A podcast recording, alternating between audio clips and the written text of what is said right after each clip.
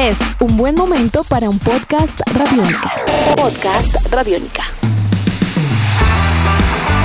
Bienvenidos a esta nueva edición de Podcast Rock and Roll Radio, producto de Radiónica, desarrollado por el señor Andrés Durán, arroba Andrés Durán Rock, y quien les habla Héctor Morar, arroba Mora Rock and Roll, bajo la producción de Juan Jaramillo, Nicolás Castillo y la captura sonora de Camilo Barón. El único productor en la historia del rock and roll que llegó a trabajar con Elvis Presley en el álbum Elvis is Back, con los Rolling Stones en su primer disco y con The Beatles en su, para algunos, último álbum Let It Be, corresponde al nombre de Phil Spector. Todo lo anterior, aparte de ser el responsable de la creación de la técnica llamada muro de sonido, para la producción y mezcla de canciones, generaría sin lugar a dudas esta propuesta un gran impacto en la industria musical en su momento y tendría un mayor desarrollo en el futuro.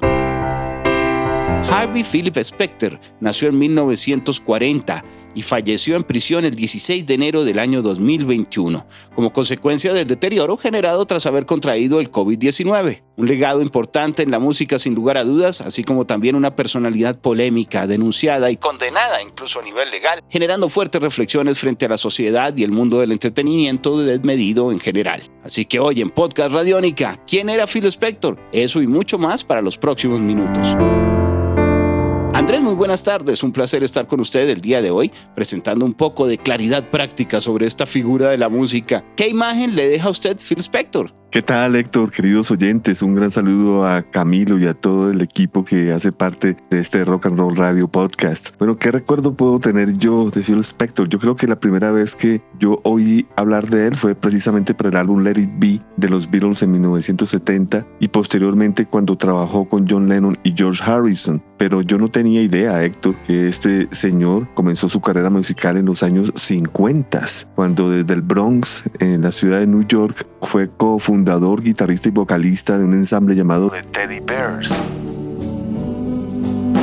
Es allí donde eh, tienen sencillos importantes como To Know Him is to Love Him. Ya en los años 60 pasa a ser el cofundador de la Phyllis Records a la edad de 21 años, convirtiéndose en uno de los, eh, digamos, eh, eh, empresarios, entre ejecutivos más jóvenes en trabajar para un sello disquero en este momento. También él estuvo, digamos, trabajando asociado con artistas muy importantes posteriormente como The Ronettes, The Crystals, Ike Tina Turner, Larry Lavine y algunos otros. En 1969, Phil Spector eh, retorna a su carrera musical cuando repentinamente el que era el manejador de los Beatles en ese entonces, el señor Alan Klein, decide llevar a Spector a Inglaterra a, trabajar con la producción de, de Let It Be. Fíjese que toda esa carrera anterior yo no tenía idea de esto y pues eh, estamos hablando de, eh, de, una carrera, Héctor, que este músico, AIR y productor. Sí, señor. Digamos que un panorama muy completo y en ese sentido creo que eh, esa faceta que usted nos comentaba alrededor de su banda juvenil, los Teddy Bears, serviría muchísimo para, para acercarlo un poco también a la realidad del mundo de la música. De hecho, eh, la banda se vuelve famoso con ese tema To Know Him is to Love Him. Eh, la canción vende casi que un millón de copias cuando nadie lo esperaba, porque eso fue un suceso. de pronto, sencillamente llegó una grabación a un locutor en una ciudad en Fargo, en Dakota del Norte, Andrés, la programó en la estación, tuvo un gran éxito y pues comienza de pronto a enfrentar una serie de situaciones alrededor de la música diferentes el señor Phil Spector para ese entonces. Todo indica que alguien que no era propiamente el grupo se quedó con el dinero, razón por la cual Spector quedó un poco frustrado y dijo que a partir de ese momento no volvía a formar parte de ningún otro grupo y que iba a tener su propio control del producto, su propia disquera. Y realmente no era solo un productor, sino también un músico que abarcaría a la hora la verdad, me atrevo a decir, todo lo que requerían sus canciones para sacarlas. Entonces sería como un músico productor, porque si era necesario, él eh, conseguía quien interpretara las canciones o componía las canciones, las grababa, las producía, las editaba bajo su propio sello. Lo único que realmente él no manejaba era la producción física de discos, pero de resto creo que era un genio en cuanto a la producción y, siempre tuvo claro esa independencia. Yo creo que por lo que tan temprana edad eh, tuvo la oportunidad de enfrentarse al negocio de la música en otra visión totalmente distinta. Así es, él, eh, digamos, desde estos años 50, años 60, también pues aprendió las estrategias, los, los trucos y los caminos cortos a seguir y, malos ejemplos. Digamos que eh, es allí donde también se, se comienza a descubrir un, un, lado oscuro de Phil Spector y, muchos lo defendieron. El mismo John Lennon en alguna ocasión eh, dijo que Spector tenía sus, su temperamento y sus um, maneras de ser, pero que él lo hacía muy bien como productor.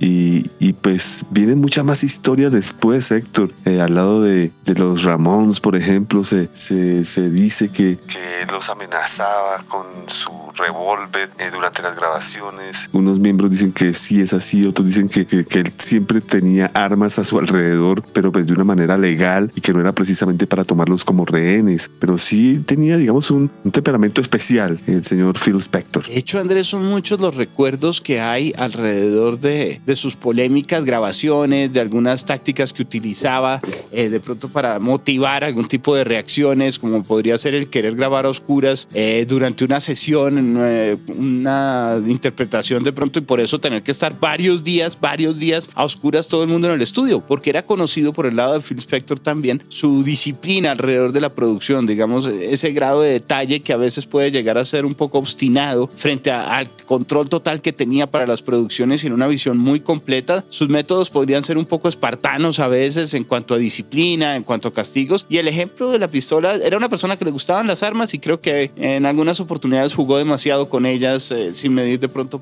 posibles apreciaciones que pudiera tener o la otra persona cómo se sentiría y, ni hablar de lo que eh, podría suceder donde se disparara. Como todo indica, estuvo cercano a, a su vida en diferentes momentos con diferentes personas. Stevie Van Sant de la Street Band dijo en alguna ocasión que eh, Phil Spector era un genio irremediablemente conflictivo. Y eso es verdad. Y si tenía un aprecio por las armas, tenía un aprecio también especial, curiosamente, por la música latina. Él eh, tenía una colección de vinilos eh, de salsa y le gustaba la percusión latina en particular. Y esto se puede percibir en muchas de sus grabaciones y producciones donde incluye gran producción, gran cantidad de guiros, maracas y todo este toda esta serie de instrumentos que eh, él era un fan, coleccionaba también ellos. Andrés, si hablamos de Phil Spector como productor, ¿cuál sería la obra más importante? No herramientas, porque ya hablamos del muro de sonido, pero digamos a nivel general, ¿cuál podría ser uno de esos álbums en donde su, su, su claridad aporta muchísimo a la música? ¿Cuál sería el máximo? ¿Let It Be? No, no creo, no creo porque Let It Be precisamente eh, tuvo conflicto. Recuerde usted que Paul McCartney después lanzó Let It Be nuevamente porque no quedó contento con el trabajo de Phil Spector. Así que yo, yo podría decir que por un lado eh, el All Things Must Pass de George Harrison. Él fue coproductor con George. Es uno de los discos más importantes en la historia de cualquier Beatle. Fue el primero eh, de, George después de salir de los Beatles. Eh, un disco triple, vinilo triple que trajo consigo sencillos tan importantes como My Sweet Lord y muchos otros. Pero también se dice que él estuvo detrás del álbum Imagine como productor, como, como coproductor al lado de John Lennon, donde lo hizo muy, pero muy bien. Ahora estamos hablando de dos discos estrictamente en estudio. Si vamos por el lado de conciertos, también me gustaría eh, recomendar el famoso concierto para Bangladesh, que fue producido eh, al lado de George Harrison, y el famosísimo concierto Sometime in New York City eh, de John Lennon con la Plastic Ono Band, que aparece como coproductor.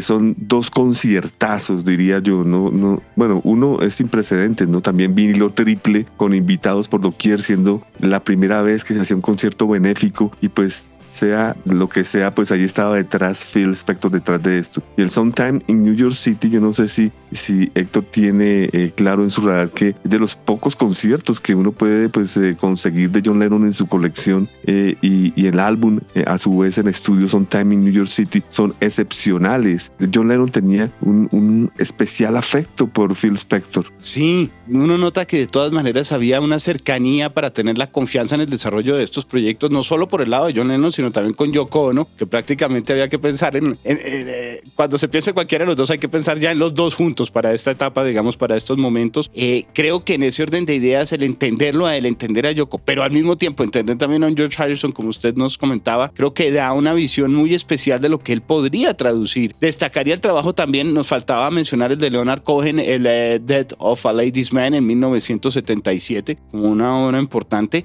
y yo creo que en ese orden de ideas nos demuestra muestra que si no hay, si bien el trabajo con los Ronettes también no lo podemos dejar por fuera, de Crystals, puede que no haya toda una gama gigantesca frente a todo el, número de artistas que uno le gustaría que de pronto hubieran trabajado con él o encontrar a nivel de referencias, pero lo que hay tanto en sencillos como el legado con estos álbumes que hemos mencionado como productor y lo que hay adicionalmente también como compositor, escritor para otras personas es, es un legado importante. Él de todas maneras compuso y desarrolló temas incluso para Ike Tina Turner como River Deep o Mountain High. Estuvo también con la famosa agrupación de Righteous Brothers, con muchos eh, discos de Crystals y pues con los famosísimos Ramones, ¿no? Donde eh, pudo trabajar en el eh, disco Rock and Roll High School y, otro que se me escapa el nombre, Do You Remember Rock and Roll Radio, creo. Rock and Roll Radio, sí, señor. La historia de Phil Spector comienza a tener un cambio total, hay que presentarlo también con el cambio de siglo, justamente con el cambio de milenio, recordando tristemente el suceso, Andrés, cuando en febrero del 2003 se encuentra el cadáver de la actriz de 40 años Lana Clarkson en, eh, la mansión eh, Castle en Alhambra, en California. Y todo lo que pasó de para allá, si tuviera mucho misterio, hay una película, hay declaraciones. Phil Spector contrató incluso al abogado que estuvo ayudando a O.J. Simpson. Si ustedes recuerdan ese polémico caso para el deportista y actor norteamericano, eh, justamente cuando fue acusado de asesinato también de su esposa, en una situación eh, mediáticamente además muy promocionada y que complicó bastante el caso. Esto tuvo un enredo parecido, nunca fue claro si fue que él, él le disparó, si ella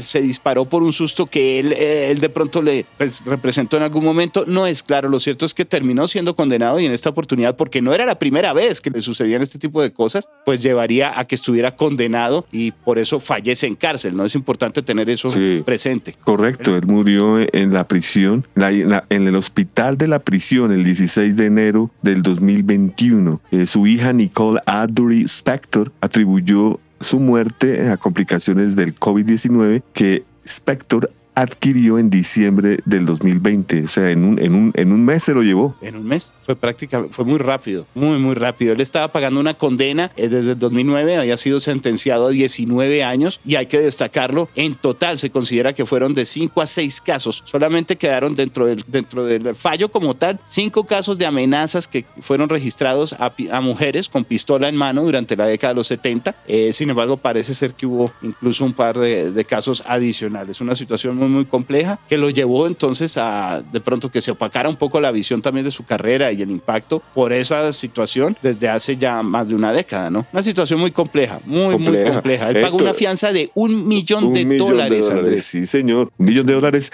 Es que parecía un juego, Héctor, al parecer. Estaban jugando a la ruleta rusa, algo, algo, algo, algo parece haber sucedido ahí. Eh, eh, el, el, el, único, entre comillas, eh, testigo fue el conductor del señor Spector, quien eh, estaba fuera de, la mansión. El conductor se llamaba, se llama Adriano de Sousa, quien dijo que Spector después de escuchar el balazo, eh, salió corriendo por la puerta de atrás de la casa gritando, creo que he matado a alguien. Y, pues salió con, una, con, con, la pistola en la mano. O sea, bastante extraña esa situación. Y con los antecedentes que tenía, pues eh, no hubo cómo evitar que obviamente llegaran todos las los cuestionamientos las investigaciones del caso y arrojaron este resultado. Fue culpable, hay un legado importante alrededor de la música, no estamos hoy destacando nada más alrededor de la persona, sino simplemente acercándolos a la imagen y a sus aportes como compositor, como músico, como productor, los cuales son innegables. Sí, señor. Él entró a prisión el 29 de mayo del 2009 en la California State Prison System y eh, se dice que eh, la sentencia fue de 19 años y que estaba eh, que fue elegible para una apelación en el 2024, algo pues que no pudo lograr por su fallecimiento. Héctor, importante sus apariciones en, en, cine y televisión. Eh, eh, increíble que eh, Phil Spector no solo fue productor y músico y, también en la parte administrativa de la música, sino actor. Su, su primera aparición fue un cameo que hizo para la, la, famosa serie de I Dream of Genie, que en español se llamaba Mi Bella Genio, si no estoy ah, mal. Esto ocurrió en 1967. Luego aparecería en el Valle de las Muñecas en 1970 70. Enseguida, en 1974, en la película Phantom of the Paradise, el, el personaje que hace de Swan, que es un productor de discos hecho por Paul Williams, supuestamente este personaje está inspirado en Phil Spector. Eh, también en la, en la película What's Love Got to Do It, la historia de Tina Turner. Él hace el papel de Rob Labelle. Películas como Grace of My Heart, Metalocalypse, que pues imagínense usted hasta, las, está en las élites del metal llega a aparecer eh, Phil Spector. También en el, en el último film donde hizo una aparición fue en el 2014 en Love and Mercy, donde hace el papel de Jonathan Salvin. Hay que destacar que también se realizó hace pocos años una película importante con Al Pacino interpretando a Phil Spector, eso sería en el año 2013, es una película eh, producida por una de estas cadenas internacionales eh, servicio por cable y bueno, eh, la producción, la verdad no he tenido la oportunidad de verla, tuvo sencillamente diversas reacciones en cuanto a reseñas, en cuanto a comentarios, pero es una producción interesante para los que quieran acercarse un poco a una visión, obviamente pop, de lo que sería la situación y la vida del señor Phil Spector, ¿no? La producción es del 2013, eso hay que tenerlo también muy presente. Influencias eh, importantes, eh, por ejemplo, la superagrupación ABBA siempre citó a Phil Spector como su máxima influencia después de sus técnicas de sonido del Wall of Sound. Para los que no lo saben, de pronto el famoso Wall of Sound es, una, técnica que utilizó eh, Phil Spector que era más o menos darle un tratamiento de música clásica al rock, eh, específicamente eh, eh, con un compositor que en este momento no, no recuerdo cuál era, pero que él se basaba en las técnicas que este compositor clásico utilizaba para lograr esta famosa pared de sonido. Ahí quisiera de pronto agregar que no solamente en cuanto a la innovación como tal en el estudio encontraríamos un aporte muy importante del señor Phil Spector, sino que tal vez esa misma fama nos llevaría a otro concepto que también con cobra vigencia, muy criticado, pero muy visible para lo que serían los años siguientes en la música y es el, eh, la imagen del productor figura de rock and roll, que el, productor que tiene la excentricidad casi que del artista Andrés y que con un protagonismo que desde la mesa de, de, mezcla, desde la consola, eh, claramente identificado, aportaba y de alguna manera casi que daba como toques mágicos al desarrollo de los artistas. Ese concepto viene muy de la mano con él. Así es, ya encontré el dato. La técnica de The Wall of Sound se describía como un acercamiento a una técnica wagneriana, eh, pues como su nombre lo dice, de Richard Wagner, el compositor alemán. Estamos llegando casi al final de esta emisión, Andrés, el día de hoy. Creo que un podcast en donde sencillamente nos acercamos de una manera muy clara a algunos de los aportes más importantes del señor Phil Spector. Algo que estemos dejando por fuera, que usted quiera destacar en este momento. Pues Héctor, eh, me, me, gustaría eh, dejar claro algo que usted revisó ya, y es el, el sinnúmero de personas que estuvieron involucradas eh, directa o indirectamente con Phil Spector, ya sea para música, para sus películas, para sus sellos disqueros. Es realmente importante en la historia este productor, su vida personal conflictiva, pero su aporte invaluable para la historia de la música. Sí, señor. Creo que sencillamente quedan sus discos para disfrutar. Todo el mundo puede acercarse a la música de Phil Spector, a sus canciones, a su recorrido, a su legado como productor y empaparse un poco de lo que viene a ser una gran mezcla de estilos dentro de lo que sería rock and roll, algo de early pop, algo de soul, obviamente, blues, rock puro, grupos vocales, desarrollo de RB. Hay muchísimas cosas. En ese sentido, creo que tenía una, un gusto muy amplio y se puede encontrar en todas sus producciones. Creo que esa sería una de las invitaciones más importantes al final del podcast el día de hoy para que todos los oyentes disfruten un poco eh, lo que vienen a hacer estos aportes y traten de identificarlos con sus propios oídos. Hasta un disco de Navidad en el 63 llamado Christmas Gift for You from Phyllis Records con varios artistas llegó a los puestos más importantes. Disco de Navidad. Disco de Navidad con ese mensaje creo que estaremos terminando sencillamente nuestro podcast el día de hoy, Andrés. Una producción desarrollada de manera muy especial por Radiónica con arroba Andrés Durán Rock, el señor Andrés Durán, quien les habla Héctor Mora, arroba Mora Rock and Roll, bajo la producción de Juan Jaramillo, Nicolás Castillo y la captura sonora de Camilo Barón. Nos veremos en una próxima oportunidad y por ahora simplemente a escuchar algo de Phil Spector y a recordar todos estos sonidos, Andrés. Sí, señor, un hombre polémico, pero pues mucha historia detrás de esto. Lo que hemos eh, hablado es simplemente una pequeña pincelada para una gran historia que podrían salir tres libros o dos películas. Tranquilamente. Así que nos veremos en la próxima y una feliz tarde.